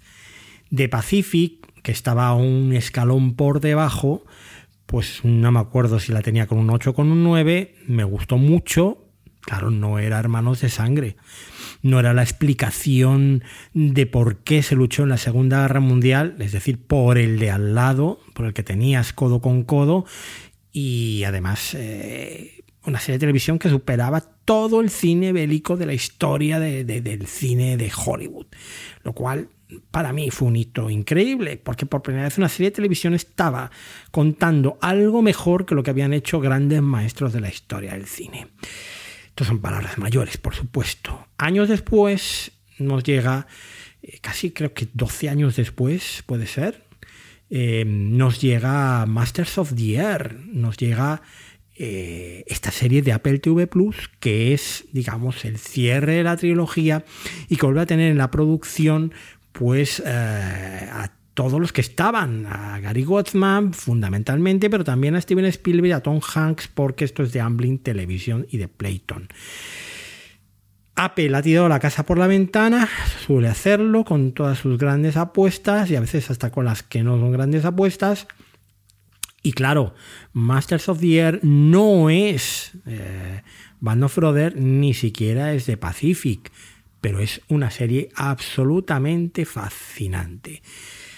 La historia de los aviadores americanos en la Segunda Guerra Mundial con base en Inglaterra que mm, noche tras noche bombardeaban la Alemania de Hitler, las vidas de estos chavales, porque en el fondo son chavales, y sobre todo las escenas de combate aéreo. Y aquí probablemente Masters of the Air está por encima de Band of Brothers y de The Pacific en cuanto a espectacularidad. Como digo, por dinero que no quede, pero claro, eh, narrativamente Apple no es todavía HBO, HBO clásica. Mm, está en el camino y probablemente acabe alcanzando ese nivel, pero mm, no lo es. O simplemente la historia de Masters of the Air no te atrapa tanto como te atrapaban cada uno de los episodios de Band of Brothers, cada uno con una pequeña historia.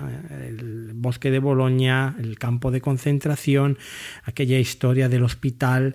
Eh, bueno, yo se me ponen los pelos de punta solo escuchando la banda sonora de Band of Brothers recordando cada uno de los episodios como pequeñas mini películas, ¿no?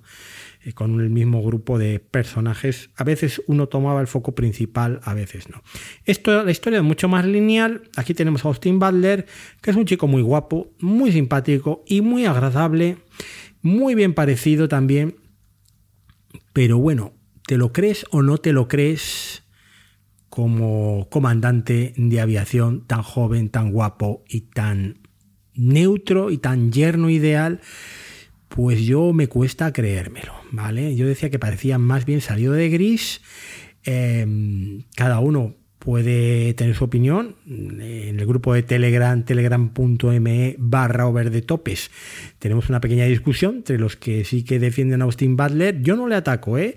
Simplemente mm, digo que me resulta mucho más creíble no Calum Turner, que yo creo que tampoco está excesivamente brillante, pero sí pues Barry Keoghan está muy bien, pero sobre todo Anthony Boyle.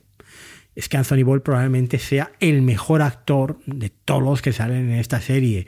Todavía no es muy conocido, porque Anthony Boyle, eh, yo creo que en Estados Unidos lo poco que ha hecho ha sido La Conjura contra América, ha hecho aquella película de Tetris también con, con Apple TV. Yo le conozco sobre todo bueno, le vamos a ver también en Manhunt, la otra serie de Apple. Este ha fichado ya por Apple, eh, como suelen hacer las plataformas últimamente. Va a ser chico Apple, ¿no? Yo le recuerdo de, eh, una adaptación de Agatha Christie de Inocencia Trágica, donde era lo mejor.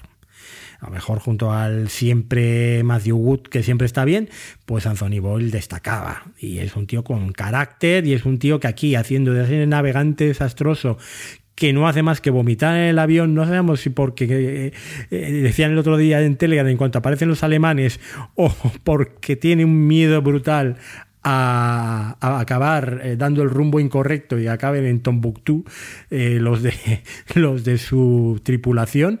Pero desde luego, sí, de momento, vistos tres episodios, me parece el tío más brillante del reparto. Entonces, la historia mm, es mucho más manida, es mucho más vista, no hay nada sorprendente, no hay nada novedoso, se ve bien, eh, tal, no, no hay ningún problema con ella, pero mm, no destaca. Eso sí, las escenas de combate aéreo por favor, tele 4K, sonido Dolby Surround, Atmos, lo que podáis, el máximo que podáis, y la tele de máximas pulgadas que tengáis para ver este espectáculo que de momento eh, no hay demasiadas vísceras y sangre, solo creo recordar una escena de un piloto de cabina, pero que promete acción y emociones a raudales y de cómo se disfrutan las escenas de aviación. The Masters of the Year mm, probablemente escriba y probablemente grabemos podcast, pero vamos a dejar que se termine de desarrollar, que termine su andadura para hacer una valoración global. De momento, pues era una de las series más esperadas del año, no está defraudando en un 80%, digamos, en la parte del espectáculo, quizás en la parte de la historia esperábamos más también comenta la crítica americana que va a más esa historia. Mm, bueno, pues estamos conociendo los personajes, vamos a esperarnos, ¿no? Y desde luego, en cuanto a interpretación, no lo hace ninguno mal. Eh, veremos a ver si mm, a lo largo de los episodios hechos ya al personaje, pues hay una evolución de los personajes. Era muy clara en The Pacific esa evolución de personajes, en The Band of Brothers ya ni os cuento, y aquí es lo que nos falta, pero claro, estamos al principio de una serie de 10, entonces es muy difícil, cuando hablo de estas series Work in Progress siempre digo, con pinzas todo, por favor, que no hemos visto la obra completa, que estamos viendo solo una esquinita del Guernica, no se puede hablar del cuadro de Picasso viendo solo una esquinita. Cuando la acabemos, eh, volveremos por aquí y os contaremos qué tal. What wondering? Scared of me? Why do you care for me? When we all fall asleep, where do we go? Come here. Say it, spit it out. What is it exactly? Your pain is the amount cleaning you out. Am I satisfactory? Today I'm thinking about the things that are deadly. The way I'm drinking you down, like I wanna drown, like I wanna end me. Step on the glass, staple your tongue. Ah, bury a friend,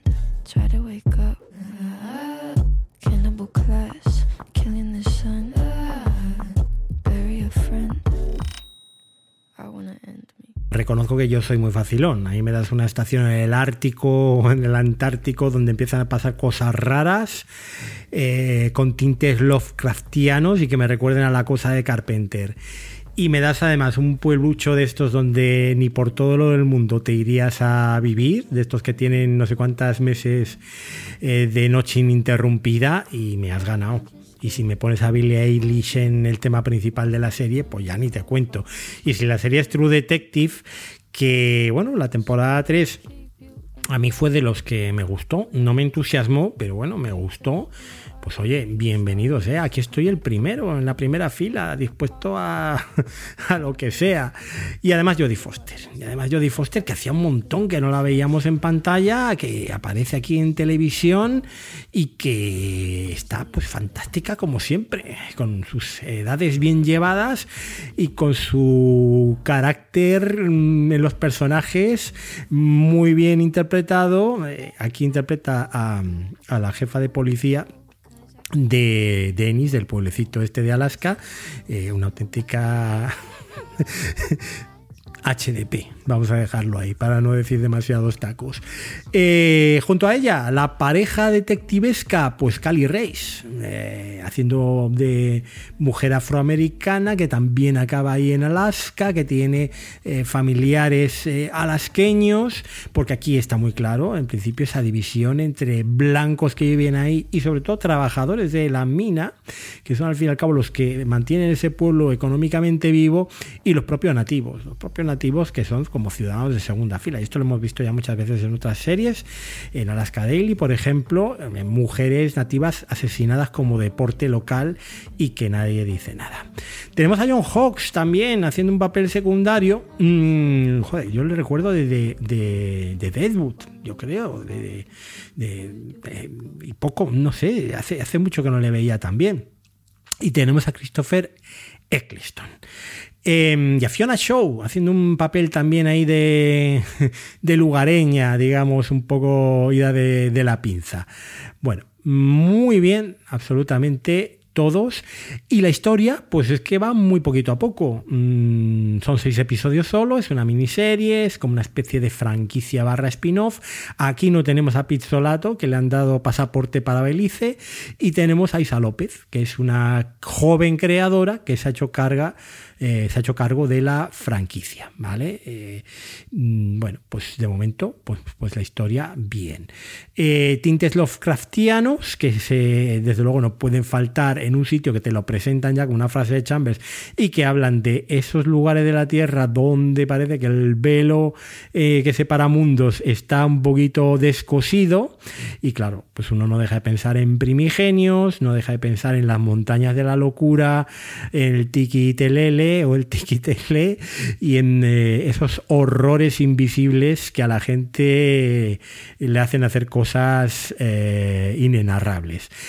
No sabemos hasta qué punto, porque True Detective en la primera temporada tenía también eh, una relación muy directa con Chambers, con el Rey Amarillo, pero bueno, no era sobrenatural, era simplemente también lo que ya sabemos, el efecto que produce el, amigo Hastur en sus eh, locos seguidores, y nunca mejor dicho lo de locos, ¿no?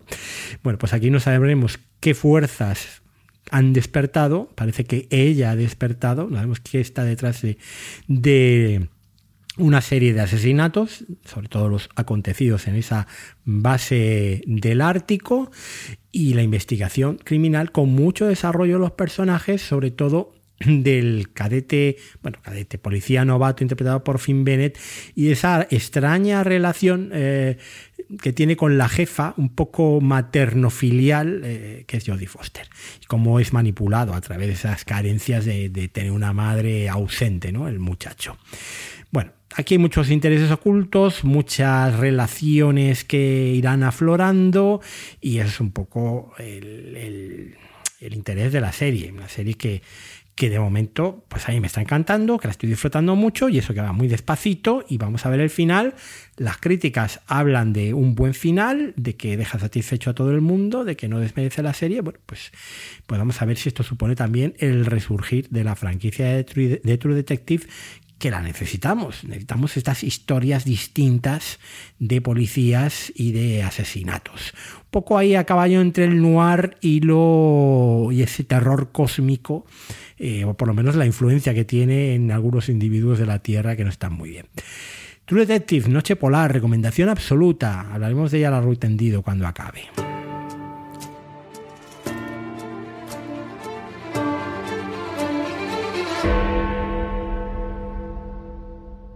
Como ya sabéis, mi referencia en cuanto al tema de la crítica es eh, Metacritic.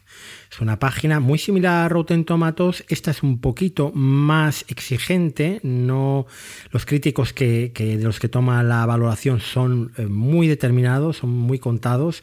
No cada uno que tiene un blog en Estados Unidos mm, envía su valoración. Eso es un poco Rotten Tomatoes. Se supone que siempre hay valoraciones más altas en Rotten Tomatoes.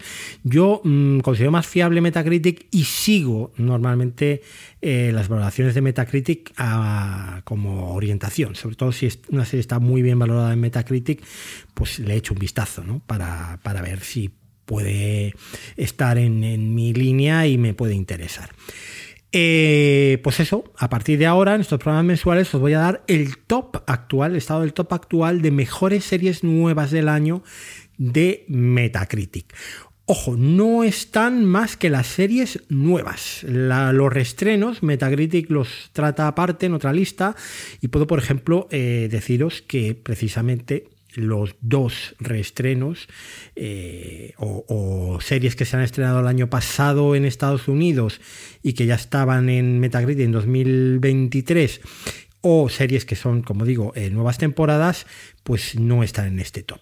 Caso de True Detective Night Country, la que acabo de hablar, y que es la serie mejor valorada de lo que llevamos de año para Metacritic, con un 81 sobre 100, que es el sobresaliente, digamos, a partir de 80 es el sobresaliente, y The Long Shadow, el thriller británico que os he recomendado antes, eh, como que yo ya he terminado, y que tiene en Metacritic un 78 sobre 100, ahí muy cerquita del sobresaliente.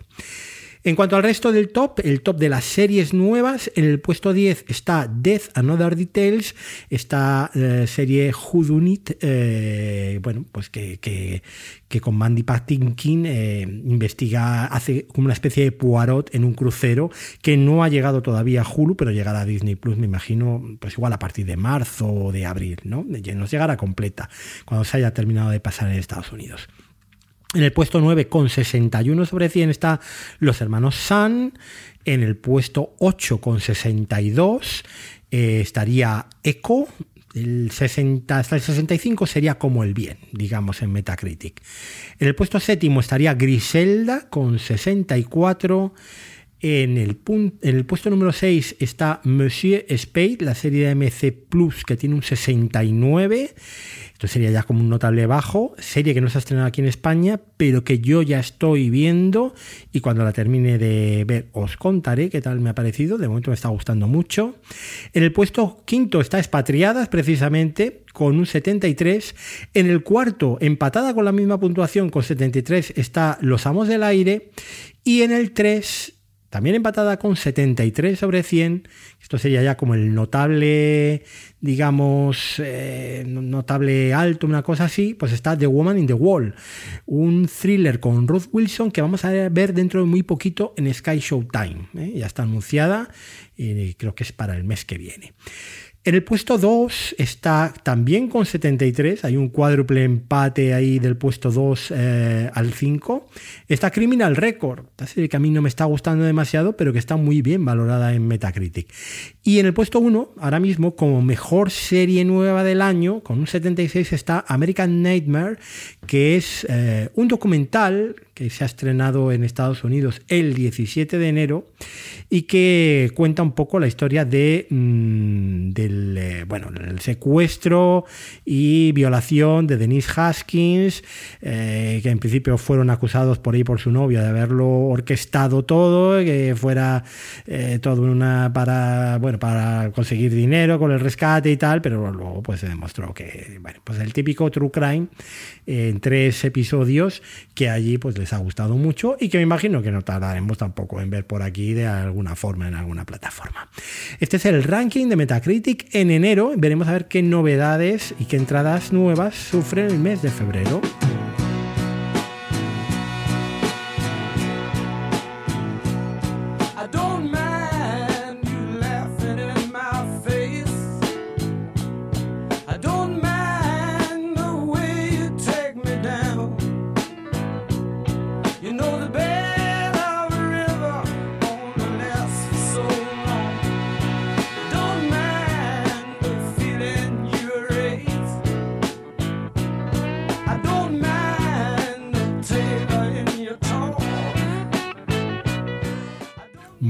Pues vamos a inaugurar aquí y ahora una nueva sección de estos programas mensuales de series que voy a llamar Flash Forward.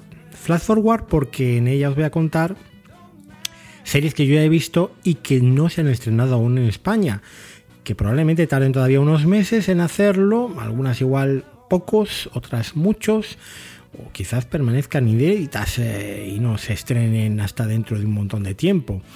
Y voy a empezar hablando de como no, un thriller británico, uno de los más aclamados por la crítica del año pasado, que es Six Four, Six Four o 6-4. Es un thriller mm, que está adaptado por Gregory Burke, Claire McQuillan, de una novela, y esto es lo curioso y el, el dato distintivo de este thriller, una novela japonesa, una novela de Hideo Yoko Yama. Una novela, por lo tanto, que traslada la acción original de Japón hasta eh, la Escocia actual, la Escocia eh, pues, tiene lugar en Glasgow, en Edimburgo, y que parte de la desaparición de la hija de un policía y una ex agente secreta, es policía secreta, que de repente pues, empiezan a buscarla y dan con otras desapariciones muy similares que hubo un tiempo anterior. Un tiempo anterior. Por ejemplo, la hija de James Cosmo. James Cosmo lo hemos visto también en muchas series, hemos visto en, en hemos visto en Juego de Tronos, haciendo de papel de gran comandante de la Guardia de la Noche. Y, por cierto, el policía que no lo he dicho es Kevin McKidd, uno de los inolvidables eh, componentes del dúo protagonista de Roma, la serie mítica de HBO. Bueno, un thriller muy al uso, no se mueve un milímetro de lo que son los esquemas básicos de... Son cuatro episodios, además, nada más, se ve muy rapidito de lo que es este tipo de investigaciones y con un giro en la trama al final, eh, bueno, que le da un contexto político a toda esta historia y que nos recuerda pues que esto se está desarrollando en Escocia, por si alguien no había reparado ya en las localizaciones en Glasgow, en Edimburgo. Bueno, pues eh, ¿quién es Six Four? Este es un poco el misterio de la serie. ¿Quién está detrás de la desaparición eh, de esas jóvenes o de esa joven, de la hija sobre todo de James Cosmo? No es, como digo, em, bueno, pues eh, eh, nada del otro mundo en el sentido de que no sobresale respecto a otros thrillers, pero es muy buen thriller y se disfruta y el final mm, te deja satisfecho, tiene un buen cierre. Es un poquito confuso al principio, ¿eh? los episodios. No sabemos por dónde llegar aquí, porque aquí la ficción británica la solía traer filming, este año no parece eh, que esté tan en estrenar ficción británica, aunque sí que ha anunciado el quinto mandamiento para el mes que viene. Movistar es la otra que suele traer ficción y sorprendentemente Sky Showtime está anunciando un montón de ficción británica, así que cualquiera de esas tres traerá esta Six Four, que como digo es un thriller de ITV que tuvo eh, bastante éxito de crítica y público el año pasado.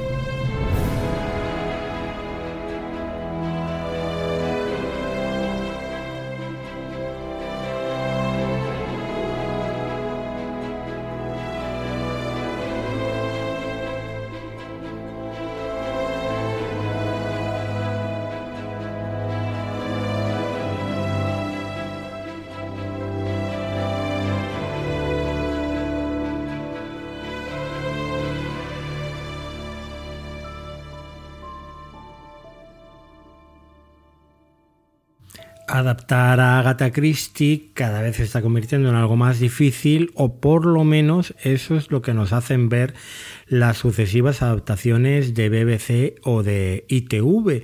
verdad que la última que habíamos tenido, eh, porque no le preguntan a Evans mm, de ITV, bueno, funcionaba muy bien en algunos sentidos, siendo una obra menor, porque lo que se están adaptando sobre todo son obras menores de Agatha Christie, em, pero claro, tenemos eh, la adaptación que se estrenó estas eh, navidades, creo que fue el 28 de diciembre, Murder is Easy, Matar es fácil aquí en español, no es tampoco de los mejores libros de Agatha Christie precisamente, y ¿qué queréis que os diga? Ha sido un absoluto desastre. Yo ya la he visto completa, esto me imagino que irá a Movistar sí o sí.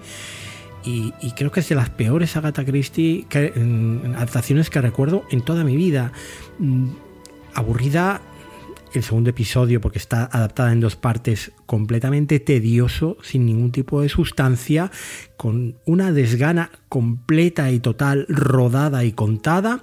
Aquí tenemos a Sian Egbun Milever como showrunner novato y en la dirección Sian Martin. Y de verdad no puede ser todo más plano y más no me interesa absolutamente nada. Es verdad, como digo, que es la típica obra de Agatha Christie llena de lugares comunes, con cosas que ya hemos visto, con nada sorprendente, con unos giros de guion muy básicos, pero luego además mm, esa saturación de colores en la paleta fílmica sin venir a cuento y la polémica que yo eso mm, me da más igual, ¿no? Que hayan cambiado la, raza del protagonista, de Luke Fitzwilliam. Eh, Christie lo, describe como alguien de tez muy morena, y aquí directamente pues han puesto un afro-británico como David Johnson. David Johnson, yo, eh, bueno, a ver, dentro de esa serie que a mí no me gusta nada, que es Industry eh, o Industry, mm, David Johnson era lo que más me gustaba. Me parecía que era un tío que, destacaba dentro de la mediocridad del reparto generalizada. Eh, aquí es que está desastroso llevando el protagonismo y el peso absoluto de la serie. Realmente mm, este chico lo único que hace es levantar la ceja mirando a cámara y esa es la única expresión que sabe hacer con la ceja levantada o con la ceja sin levantar. Mm, lo siento por él porque era un tío que me caía muy bien y que ya te digo, eh, series mm, que le había visto como Industry donde, que, no me gusta nada la, propia historia. Y él, cuando salía, pues era como una alegría verle, era una presencia luminosa, digamos, pues aquí no, no está nada bien. Eh, bueno, pues es que desde que se fue Sarah Phelps esto ha ido de mal en peor. Es verdad que Sarah Phelps ya estaba derrapando más que, que un toro roso ¿no? Eh, en las curvas del circuito de Spa, pero, pero bueno, mm, pues aquí lo tenemos. Mm, una adaptación que yo creo que no ha gustado absolutamente a nadie, totalmente prescindible y esperemos que se esmeren más eh, para la próxima y que le den un toque que aquí no hace falta ilustrar regla o renglón a renglón, línea a línea cada una de las novelas de Agatha Christie, pero sí darle un toque especial. Es que esa serie se la ve viejuna en todos sus aspectos visual y narrativo desde el minuto uno hasta el, el minuto final. En fin, pues una auténtica pena y decepción para los fans de Agatha Christie, entre los cuales estoy.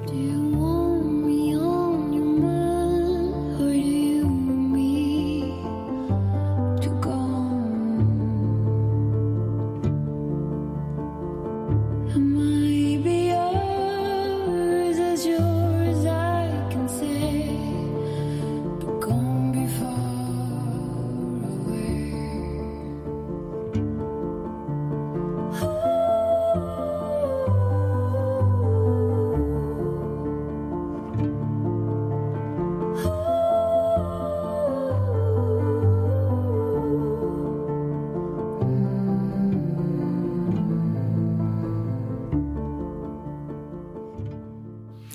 acabo este repaso a las series y a la serie Flash Forward hablando de la segunda temporada de Vigil. Vigil fue una serie que en 2021 nos sorprendió a muchos. Eh, aquí la emitió Movistar Plus, tuvo nominada al BAFTA Mejor Serie. Era una investigación de una policía escocesa en un submarino nuclear se cometía ahí un asesinato y eh, bueno, lo, interesante de la serie era ese ambiente claustrofóbico, además ella lo pasaba bastante mal dentro del submarino, donde sabías que ahí había un asesino, ¿no? Y, bueno, pues todas las eh, consecuencias políticas, estaba Rusia de por medio, Además teníamos a Surein Jones y a Rose Leslie y quién no ama a estas dos mujeres. El que no las ame es que no es de la raza humana. Las dos son absolutamente fascinantes y maravillosas. A Suriño le hemos visto muchas cosas, desde Doctor Foster a Gentleman Jack y Rose Leslie, mm, no sabes nada, John Nieve eh, y Grit, eh, la, la, mujer de John Nieve en la serie Juego de Tronos y en la vida real y luego en las primeras temporadas de Good Fight, que se fue yo creo porque no la escribían ya casi personaje, su personaje tenía unas tramas muy random, pero a mí me gustaba mucho en The Good Fight y era una de, los pilares, yo creo, de, de, la serie. Bueno, pues ambas dos, haciendo de pareja, por cierto, eh, pareja de policías, pues eh, se encuentran ahora con más protagonismo, porque Leslie era más secundaria en la primera temporada, se encuentran ahí embarcadas en una nueva trama en esta segunda temporada de Vigil. Una temporada con drones de por medio y que transcurre en un país imaginario de Medio Oriente, que es como una especie de Arabia Saudí, donde el Reino Unido les vende armas, donde hay una serie de población civil aplastada, bueno, algo que nos suena a muy real y a muy actual. Y se aprovecha, como ya se aprovechaba en la temporada primera de Vigil, a reflexionar sobre la industria armamentística británica, sobre los tejemanejes ocultos, sobre esos contratos millonarios y sobre que hay que hacer lo que hay que hacer para ganar el dinero y que las guerras lleven eh, a cabo, se lleven a cabo y supongan un incremento del negocio. El resto, bueno, pues otro thriller que se ve con agrado, pero mm, para mí no está a la altura de la primera temporada, que era una serie notable, quizás porque el desierto o una base random en un país random no es tan atractivo ni tiene esa componente claustrofóbica que tenía la primera temporada. Aquí vemos cosas de grupos disidentes, de secuestro, de tal que ya lo hemos visto en otras series y que bueno, pues eh, tampoco es tan original. Pero aún así, pues yo he disfrutado mucho viendo a estas dos, porque realmente es que me gusta mucho verlas en pantalla, cualquier cosa que hagan, y me quedo maravillado. Viéndolas trabajar, porque las dos trabajan muy bien, y, y simplemente pues viendo cómo se desarrolla una historia, pues que normalmente tampoco tiene agujeros de guion y que transcurre con cierta solidez.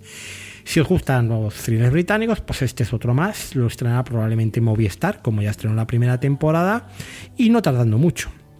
No creo que se demore mucho el estreno de la segunda temporada de Ville, pero eso sí, queda un poquito por debajo de esa primera temporada. Y yo creo que dicho todo esto, ya no hay más series que comentar. ya he comentado unas cuantas, yo creo que 14, ¿no? O más.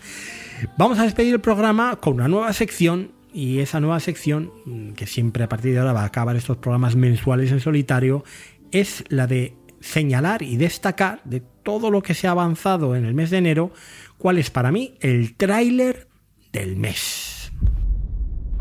Ya han muerto unos 30 científicos en un par de meses. Dios santo. Otra cuenta atrás.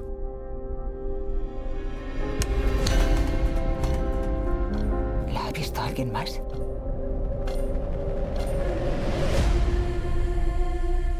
¿Qué les pasó?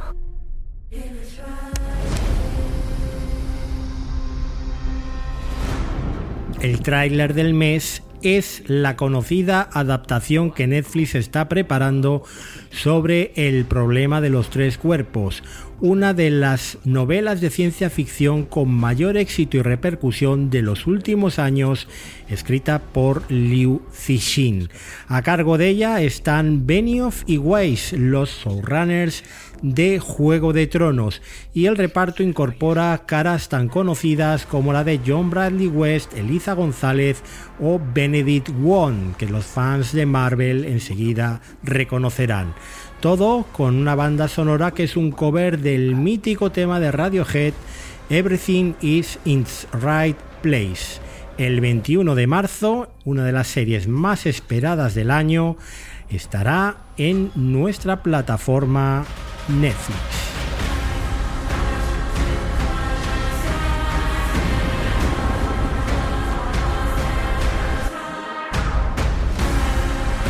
Asustada. Hace bien en estarlo. Pero tenemos una oportunidad. Y necesito su colaboración. Prepárese para algo muy extraño.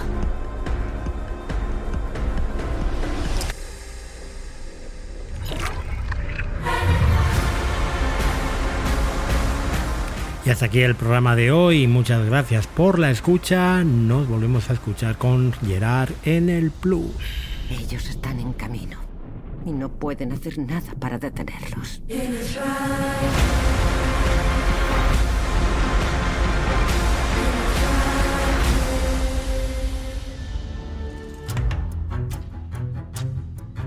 Suscríbete a nuestra newsletter en www.overthetop.es. Síguenos en redes sociales en arroba overthetopes o únete a nuestra comunidad en telegram.me barra overthetopes.